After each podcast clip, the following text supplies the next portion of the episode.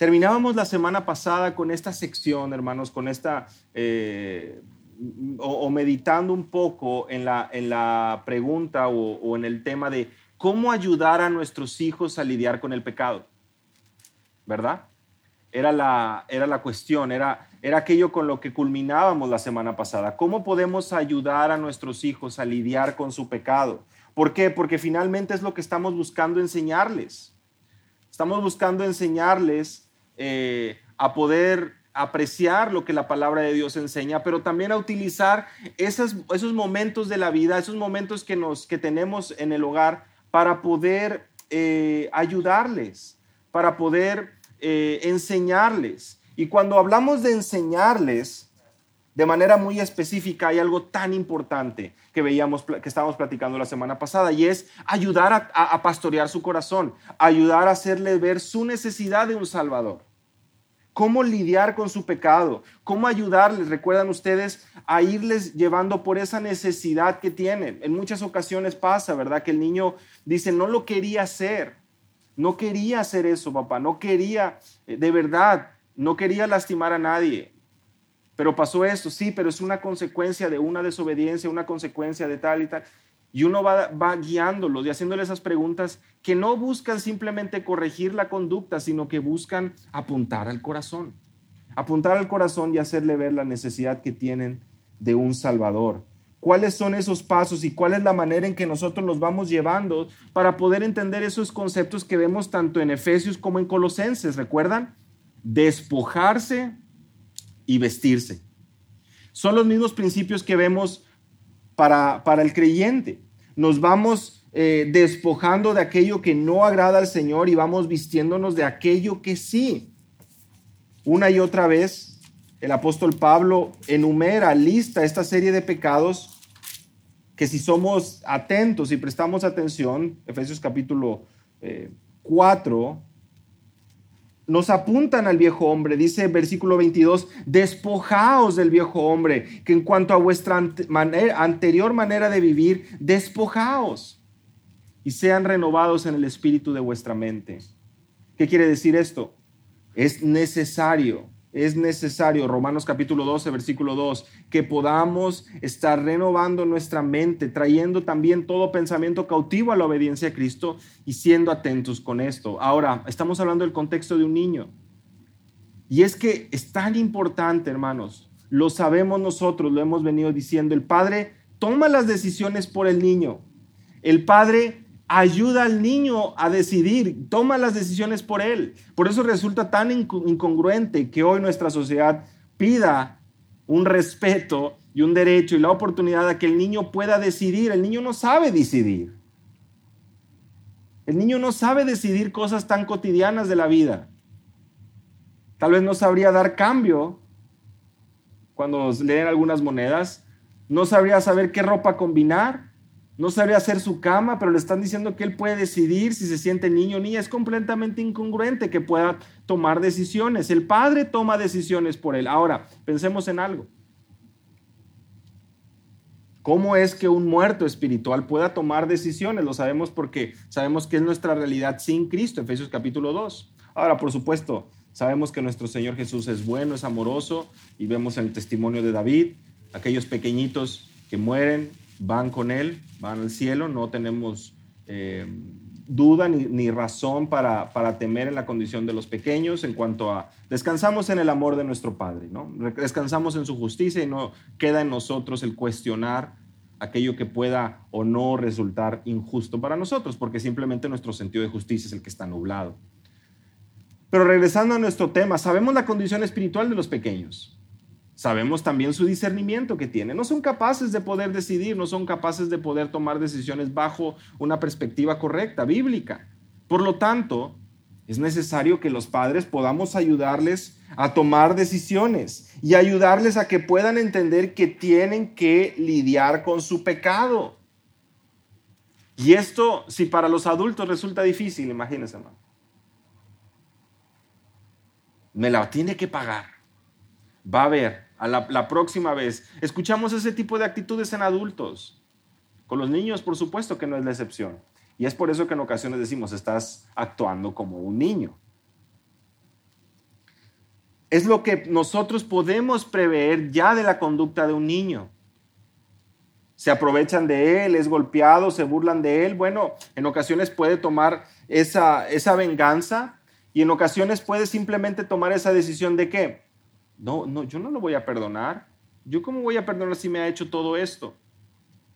Y como padres somos llamados no solamente a hacerle ver su pecado, ese orgullo de no querer perdonar cuando nuestro Señor Jesús nos llama a perdonar, a ser pacificadores, Romanos capítulo 12, versículo 18.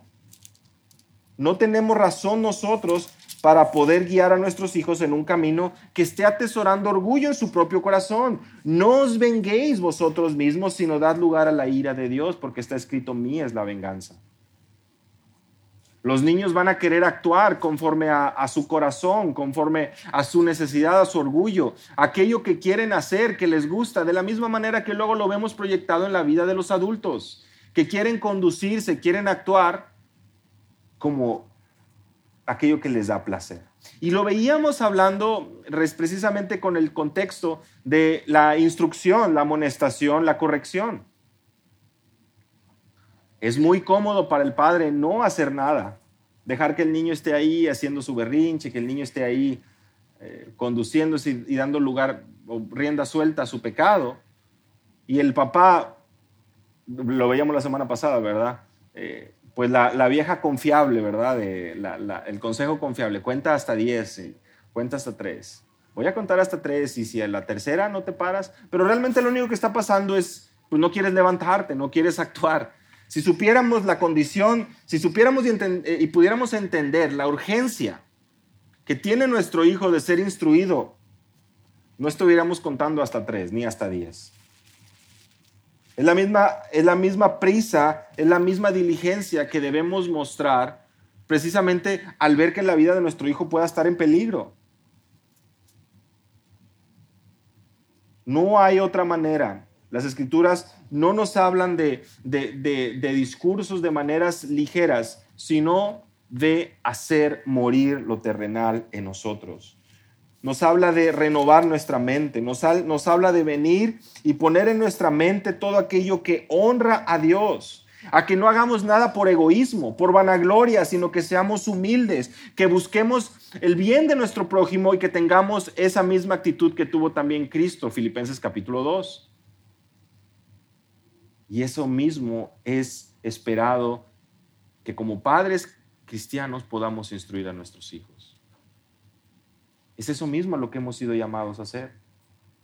Qué difícil resulta, por supuesto. Es un reto, es una tarea imposible que requiere de la gracia de nuestro Dios. Algunos dirán, si no puedo ni siquiera yo mismo lidiar con mis pensamientos y mi pecado, ¿cómo voy a estar atento a las necesidades de mi hijo? Exactamente. Porque nos basta la gracia de nuestro Dios, según de capítulo 12. Porque su poder se perfecciona en nuestra debilidad, dice el apóstol Pablo.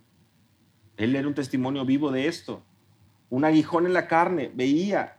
Y si bien es cierto, leemos en la escritura que él no, no fue casado, no tuvo hijos, pero tuvo otro tipo de, de, retos. Nosotros como padres o nosotros en la etapa de la vida que nos encontramos aún preparándonos para eso. No basta solamente con recibir ese consejo, ¿verdad? Y el otro día estaba bromeando de eso. Eh, que, te dicen, aprovecha, aprovecha ahorita que puedes dormir, aprovecha que puedes dormir tus ocho horas, tus diez, aprovecha los sábados que puedes salir. Y ya cuando menos te das cuenta dices, ah, sí, cierto, me habían dicho que aprovechara. Ya ahorita ya no se puede.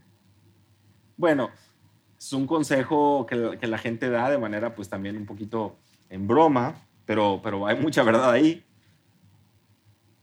Pero lo que hay detrás de eso, si tú te pones a pensar, es que tus horas de sueño, tus horas de descanso, aquello que tú dices, yo, o podría decir alguien, yo merezco este descanso, yo merezco este sueño por todo lo que he trabajado. Bueno, cuando tienes pequeños, te das cuenta que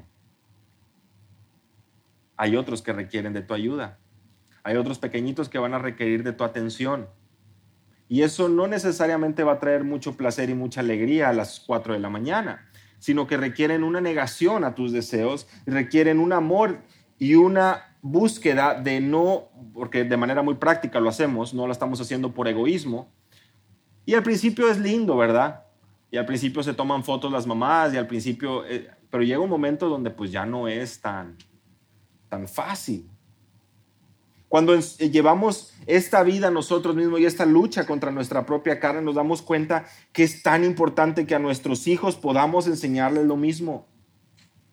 Que están luchando, que están buscando, sí, en alguna manera obedecer a sus padres, pero hay todo todo un sistema que va precisamente empujándolos en la dirección contraria. Estamos luchando contra corriente, estamos, por así decirlo, eh, en cuanto a nuestra vista física en desventaja, pero no nos guiamos por eso, nos guiamos por aquello que no vemos, por nuestra confianza, la fe que el Señor nos ha dado y que por supuesto Él, Él se convierte en el objeto de nuestra fe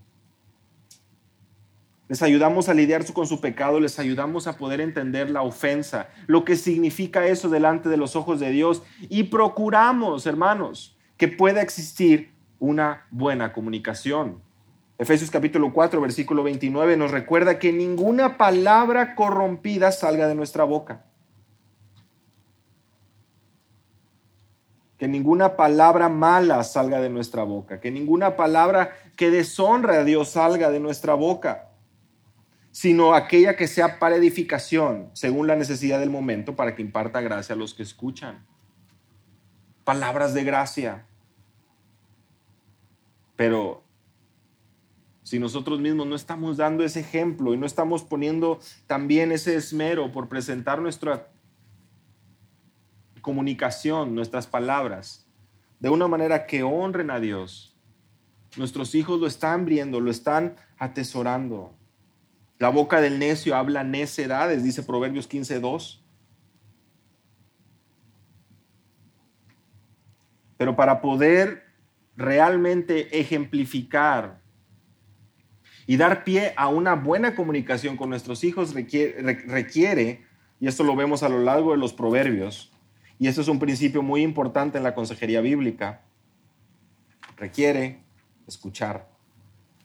Proverbios capítulo 18, versículo 13. El que responde antes de escuchar, Proverbios 18, 13. El que responde antes de escuchar cosecha necedad y vergüenza.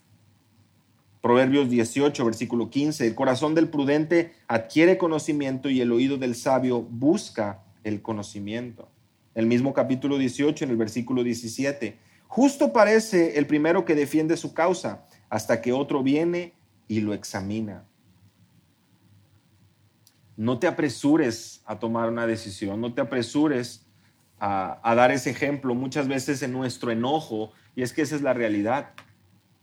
Nos, enfurecemos, nos molesta que nos hayan desobedecido y avanzamos y caminamos a aplicar la corrección cuando no hemos escuchado realmente lo que pasó. No podemos dar un consejo, no podemos pastorear el corazón de nuestros hijos, no podemos ayudar a otros si no escuchamos primero. Y eso resulta difícil para algunos.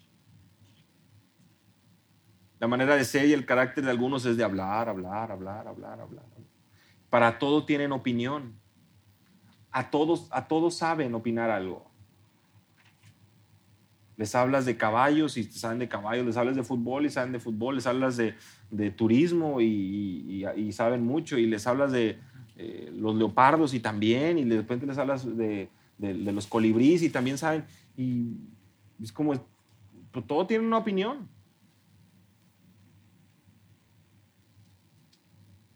Es importante aprender a escuchar y es importante poder atesorar también en nuestros hijos esa, e, ese tesoro, eh, sembrar esas semillas de aprender a escuchar, a no interrumpir las conversaciones. Eso es algo muy común que sucede con los pequeños a no, discernir cuando hay una conversación de adultos que está tomando lugar y que no puede ser interrumpida. Enseñarle a respetar, a mostrar paciencia. Estar aburrido está bien. La Biblia no menciona que el estar aburrido es un pecado. Y parece ser que ese es el clamor de, muchos. Es que estoy aburrido. Está bien que estés aburrido. Hay tantas cosas buenas que puedes empezar a hacer a, raíz de esas oportunidades como padres. Ya sabes, ya empiezas a prever, el niño va a estar aburrido a esta hora. ¿Cómo puedo prepararme? ¿Qué puedo llevarle? ¿Qué puedo decirle para que haga? Para que piense, para que memorice, para que medite. Pero ¿cuál es la salida fácil? Y ya los vemos desfilando, ¿verdad? Cuando vamos a los restaurantes ya vemos desfilando a la familia y a los niños cargando los aparatos.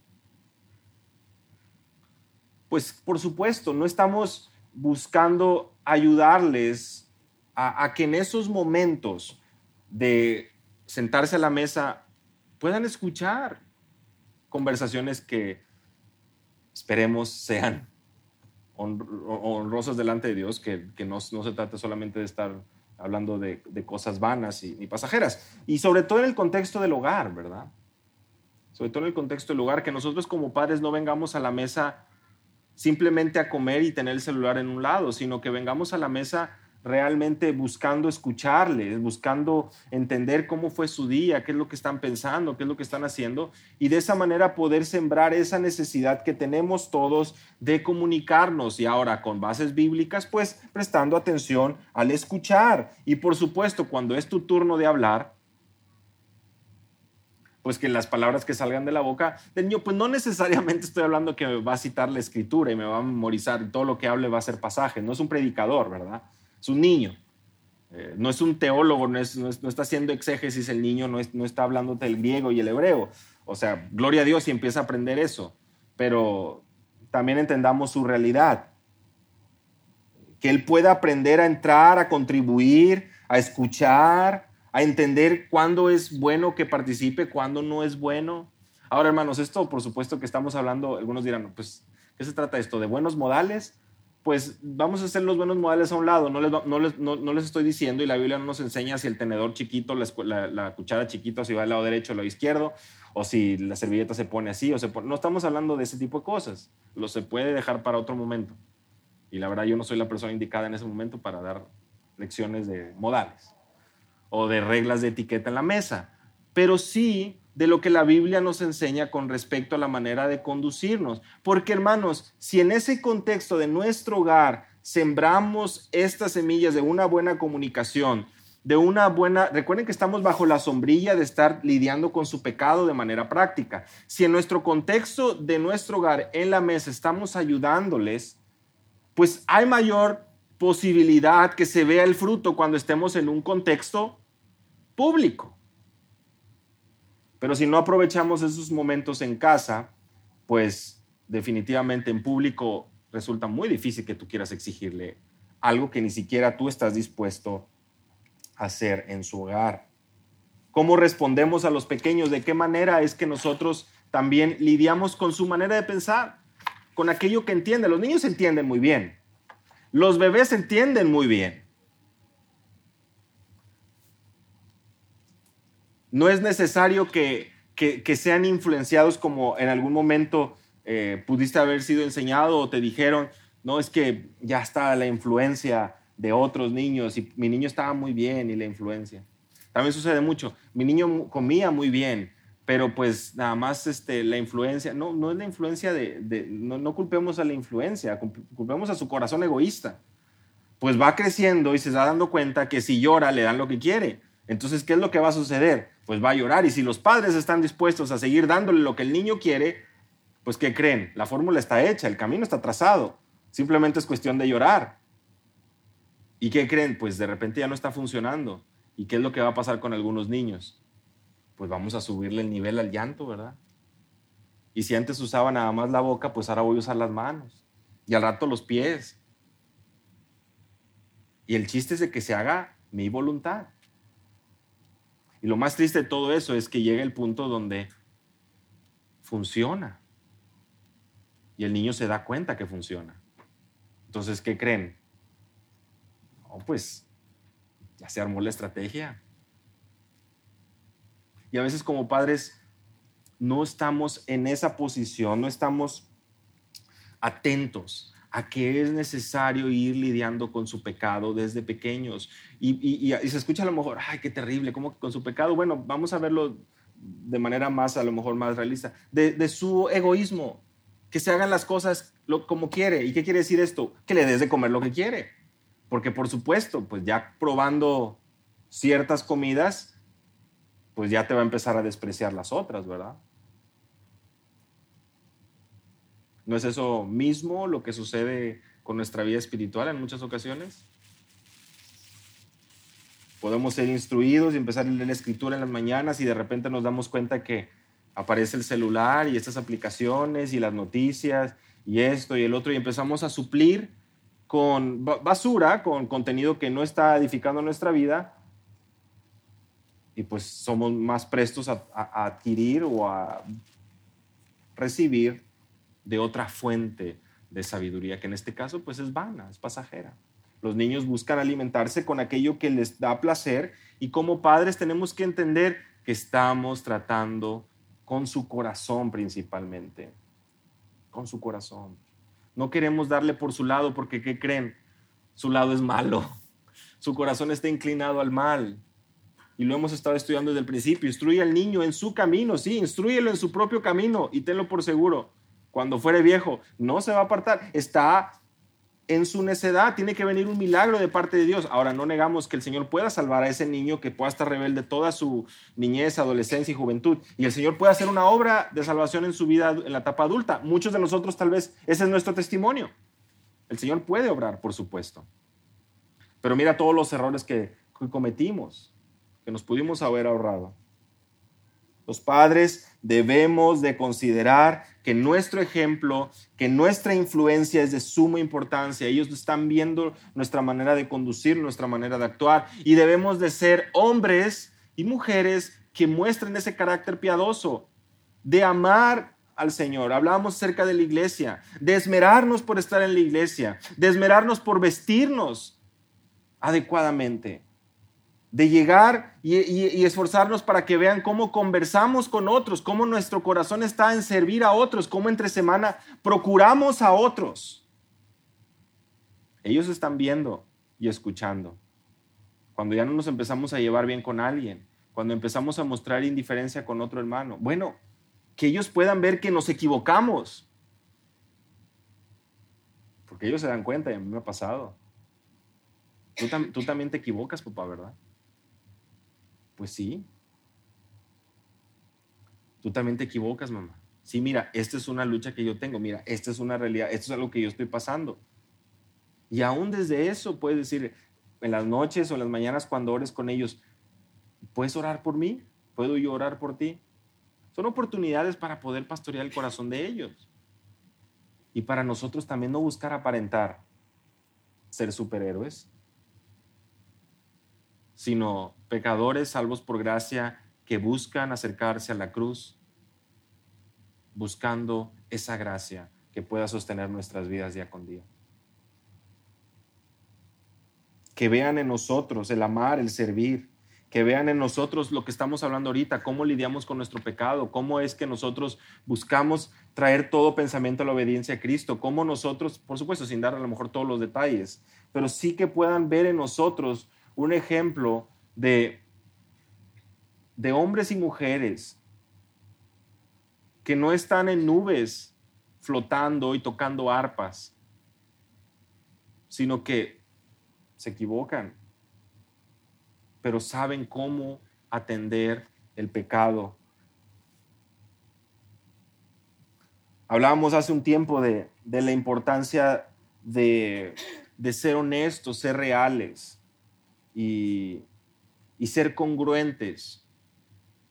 Ponemos este ejemplo ¿no? de, la familia yendo a un viaje, un viaje que ya han planeado varios días y, y que obviamente no se puede cancelar, pero en, a media hora de haber salido, a una hora, el padre o la madre amenazando, si no se calman nos vamos a regresar y se cancelan las vacaciones. Pues tú ya sabes que no se van a cancelar. Y es más, a lo mejor hasta los niños ya lo saben. Entonces, hablar por hablar, amenazar por amenazar, no lleva a ser buenos ejemplos, congruentes, íntegros. Y en nuestra desesperación lo podemos hacer. Ahora, hermano, pues no estoy diciendo que, que sea un pecado imperdonable, ¿verdad? De alguna u otra manera estamos en esa lucha. Y a veces es lo primero que viene a nuestra mente y estamos desesperados y estamos pensando en esto y el otro. Aquí la, la intención, hermanos, y el deseo y la atención que debe haber en nuestro corazón es de poder ser sabios, ser sabios en nuestra conducta, ser sabios en la manera que nos dirigimos a ellos, lidiar con los deseos, con las expectativas, con sus decepciones de manera correcta. Y eso implica que nosotros mismos también estamos siendo sabios en la manera en que estamos lidiando con la manera en que los estamos corrigiendo. Que ellos puedan entender que no es necesario, que no eh, es algo que deseemos tener más, que no, que no es lo que nuestro corazón anhela siempre, que no vamos a estar buscando siempre lo que nuestro corazón está buscando tener, que no estamos dispuestos a, obtener y, a desear todo aquello que pasa por nuestros ojos. Lidiamos con, por supuesto, esa etapa de, ir a la juguetería y ver todos los juguetes y, cada vez que vas a la tienda parecería que tienes que salir con algo. Y a veces pasa eso, ¿verdad? Que eh, dice la, la persona, no quiero ir, no quiero ir a la tienda no quiero ir al supermercado porque cada que voy, pues tengo que comprarle algo a la niña, tengo que comprarle algo al niño, no lo quiero llevar conmigo a la tienda. Y es como, a ver, ¿cómo que tienes que comprarle? No, pues es que si no le compro, pues hace un pancho ahí, ¿verdad? Dice la gente, hace un alboroto. Pues sí, pero la niña no manda. ¿Qué es lo que estamos, o el niño no es el que manda? ¿Qué es lo que estamos fomentando ahí? ¿Qué es lo que estamos permitiendo que el niño entienda? pues que Él es el que tiene el control, que Él es el que tiene el mando. Y eso no funciona así en una perspectiva bíblica. Los niños no pueden estar llevando el timón, no pueden estar guiando a sus padres a hacer lo que ellos quieren. Y todavía más preocupante es que el carácter de la mamá no encuentre fortaleza también en el hombre o en, el Señor para poder presentarse firme ante un niño y decirle no. Lidiar con los deseos y las expectativas y las decepciones de nuestros hijos implica desear lo que su corazón egoísta anhela. Implica poder hacerles ver que no siempre se puede obtener lo que se desea, lo que quieren, porque hay cosas que precisamente se convierten en ídolos. Ya hemos, hablado, ya hemos venido hablando acerca de eso. Otra vez, otra oportunidad para pastorear el corazón los ídolos del corazón de los niños, aquellos que no pueden, aquello que no pueden dejar de hacer, aquello que anhelan hacer, que buscan.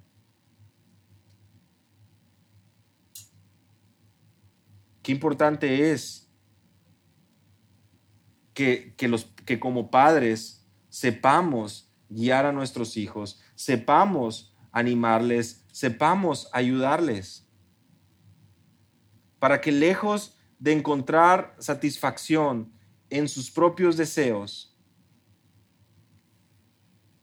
puedan encontrar satisfacción, puedan encontrar ayuda, puedan ser orientados a la palabra. Todos estos anhelos, hermanos, están arraigados en el egoísmo y si no se controlan con la instrucción de los padres, se convierte precisamente en codicia, en idolatría. Y en ocasiones, como el ejemplo que les daba hace un momento, en ya situaciones donde los padres simplemente no pueden lidiar con los niños porque, porque simplemente no pueden. Tiene un carácter muy fuerte mi hija, tiene un carácter muy fuerte mi hijo. Tiene un pecado muy grande tu hija y tiene que ser atendido. Y tú, como padre, y Dios en su soberanía y en su amor, no te ha situado a ti como padre o como madre de ese niño o esa niña con un carácter tan fuerte simplemente para que seas un títere del, niño con carácter fuerte. Te ha puesto en esa situación en su sabiduría porque te ha sido demandado y porque el Señor va a proveer la manera de poder avanzar y pastorear el corazón de ese niño o esa niña. No es que algunos la tienen muy fácil y algunos la tienen muy difícil. Para todos es un reto. Pero para todos como creyentes nos presentan estas pruebas, tanto en la salud de nuestros hijos como pues, la manera de ser, de actuar de nuestros hijos, el momento de nuestra vida. El Señor es sabio y como sus hijos confiamos en su amor, confiamos en su sabiduría y hermanos, lejos de nosotros llegar a situaciones así, donde yo no estoy, por supuesto que todos estos ejemplos no es de alguien que me, haya dicho de aquí, de los presentes, pero creo que todos hemos escuchado casos así, todos hemos escuchado, de lo mejor desde niños, eh, situaciones así. No hay carácter tan fuerte y no hay pecado tan fuerte que el Evangelio no pueda destronar del corazón del niño. Y por lo tanto, confiamos en la palabra, descansamos en la palabra y descansamos en la voluntad de Dios. Los niños se van a sentir disgustados cuando no se cumplan sus deseos. Por supuesto. Y está bien que estén tristes los niños. A veces pasamos también por esa situación, ¿verdad? De que yo no quiero que mi niño sufra lo que yo sufrí o yo no quiero que mi niño esté triste. Yo como padre me voy a encargar que la vida de mi niño sea una vida de color de rosa. Pues eso no va a suceder aquí. En la eternidad será una realidad para el creyente. Pero en esta tierra no podemos protegerlo del sufrimiento, no podemos protegerlo del pecado, no podemos protegerlo de accidentes.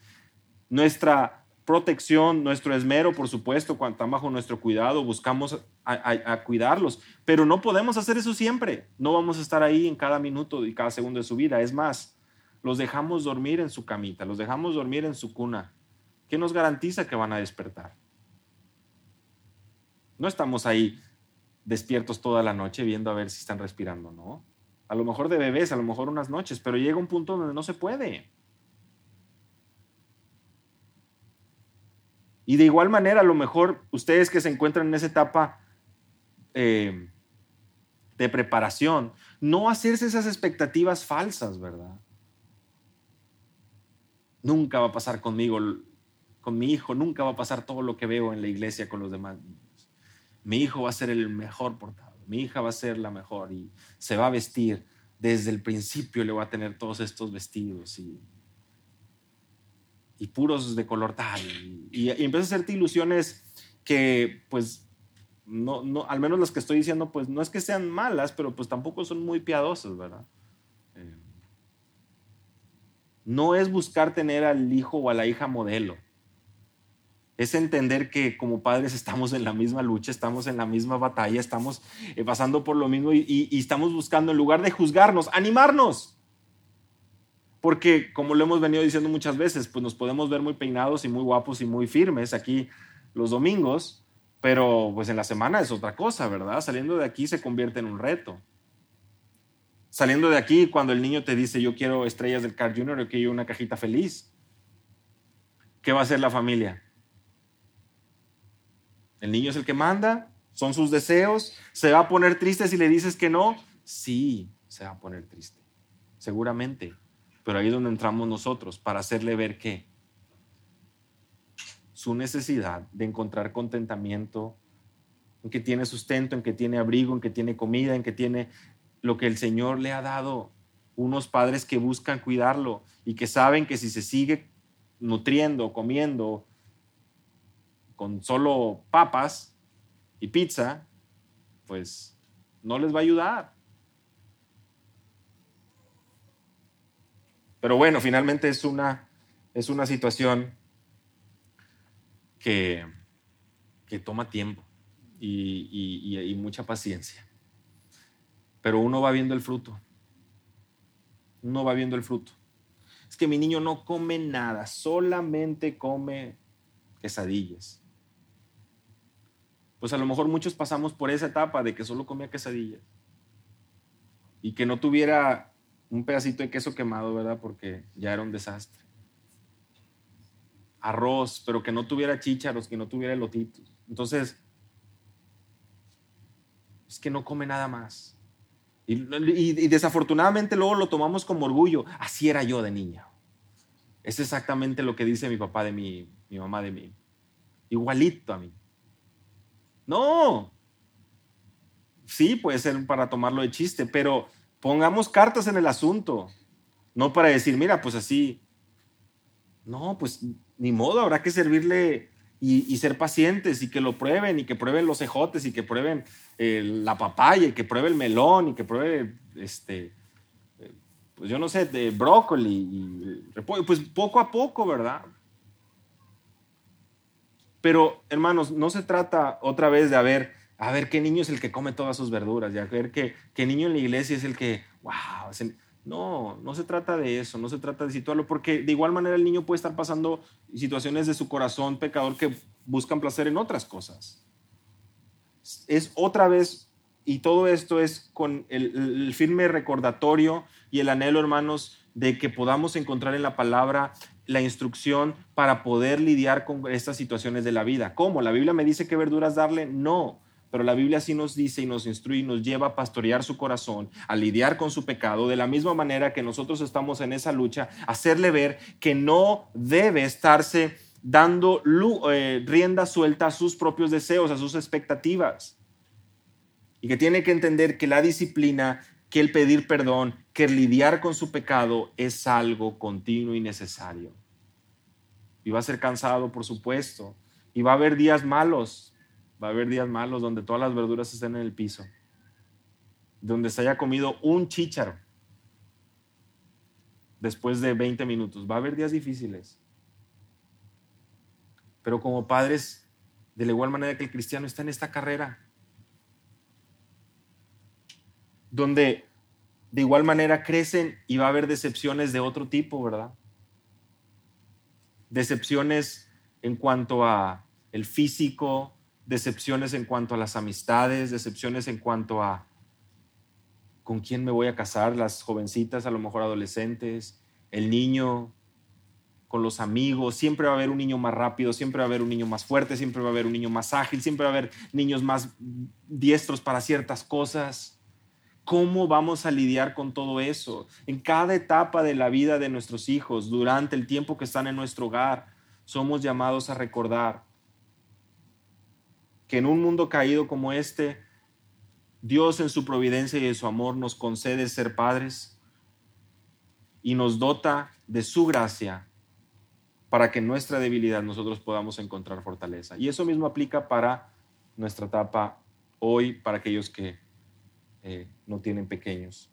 No hay lucha, no hay pecado, no hay situación tan compleja, tan difícil, que no pueda ser lidiada, aterrizada llevada de rodillas en oración, encontrando fortaleza y un buen camino en la escritura. Y finalmente, y antes de terminar, entre toda esta sombrilla de lidiar con el pecado, de lidiar con las expectativas, eh, el egoísmo, el orgullo, el pedir perdón, pues va a haber otro tipo de dificultades, de decepciones, pruebas, para los niños, que a lo mejor para nosotros ya no son pruebas, pero los niños van a perder amigos, van a cambiar de escuela, un día a lo mejor no los van a elegir para el equipo, no los van a elegir para el grupo donde ellos querían. Algunos llevan enfermedades y dolores crónicos, situaciones muy complejas. Unos niños que, pues, niños que van a pasar por por, más dificultad de ceder y buscar obedecer. Pero todo esto, hermanos, ¿cómo es que nosotros, nosotros vamos a, ejemplificar el Evangelio? ¿Cómo es que nosotros vamos a vivir el Evangelio delante de ellos para, poder, para que puedan darse cuenta? Que, que, aún esas amistades que no vale la pena, que aún ese cambio de escuela, cambio de ciudad, enfermedad, discapacidad, falta de habilidad para escribir, para dibujar, para crear, para jugar, para correr, para brincar, hay muchas cosas. Como padres nosotros no ponemos un peso en ellos, una expectativa. Mi hijo va a ser el mejor arquitecto del mundo, mi hijo va a ser el próximo Messi. Y voy a llevarlo a entrenar todos los días y voy a hacer de él un campeón. Nosotros como creyentes no ponemos pesos y no, y no pensamos en, un éxito en, ese, en esos términos? Como Padre, nuestra oración es de que Él conozca a su Salvador y que encuentre el perdón para sus pecados en Cristo. Y de la misma manera, cuando estamos hablando con ellos, lo que buscamos es que sean agradecidos. Ded gracias en todo, dad gracias en todo porque esta es la voluntad de Dios. Estoy pasando por esto, acaba de suceder esto, acaba de pasar esto. Demos gracias porque esto es lo que agrada a Dios. Hay situaciones que resolver, hay pecado, sí. Lidiémoslo bíblicamente. Hay situaciones de desobediencia, de rebeldía, sí, lidiémoslo bíblicamente. Sembremos en ellos la necesidad de que escuchen el consejo de los padres, porque así lo instruye el Señor. A veces recaemos en que la última autoridad es, un día me vas a entender. Pero ¿por qué, mamá? Un día, un día cuando seas grande me vas a entender. Bueno, que nuestra autoridad de todo lo que decimos no sea que un día me vas a entender, sino porque es lo que Dios manda. Pero ¿por qué tengo que hacer eso, hijo? Porque en la obediencia es donde el Señor se agrada y es lo que Dios nos manda en su palabra. Apuntémosle al Señor, apuntémosle a Dios, apuntemos a Cristo, apuntemos a su Evangelio. No a un día me entenderás. Que nuestra máxima autoridad no sea la experiencia mía, ni la experiencia de él, ni la experiencia de mi papá, ni de mi abuelito, ni de cómo me criaron, ni de dónde vengo, sino que la máxima autoridad de toda nuestra instrucción sea la palabra de Dios.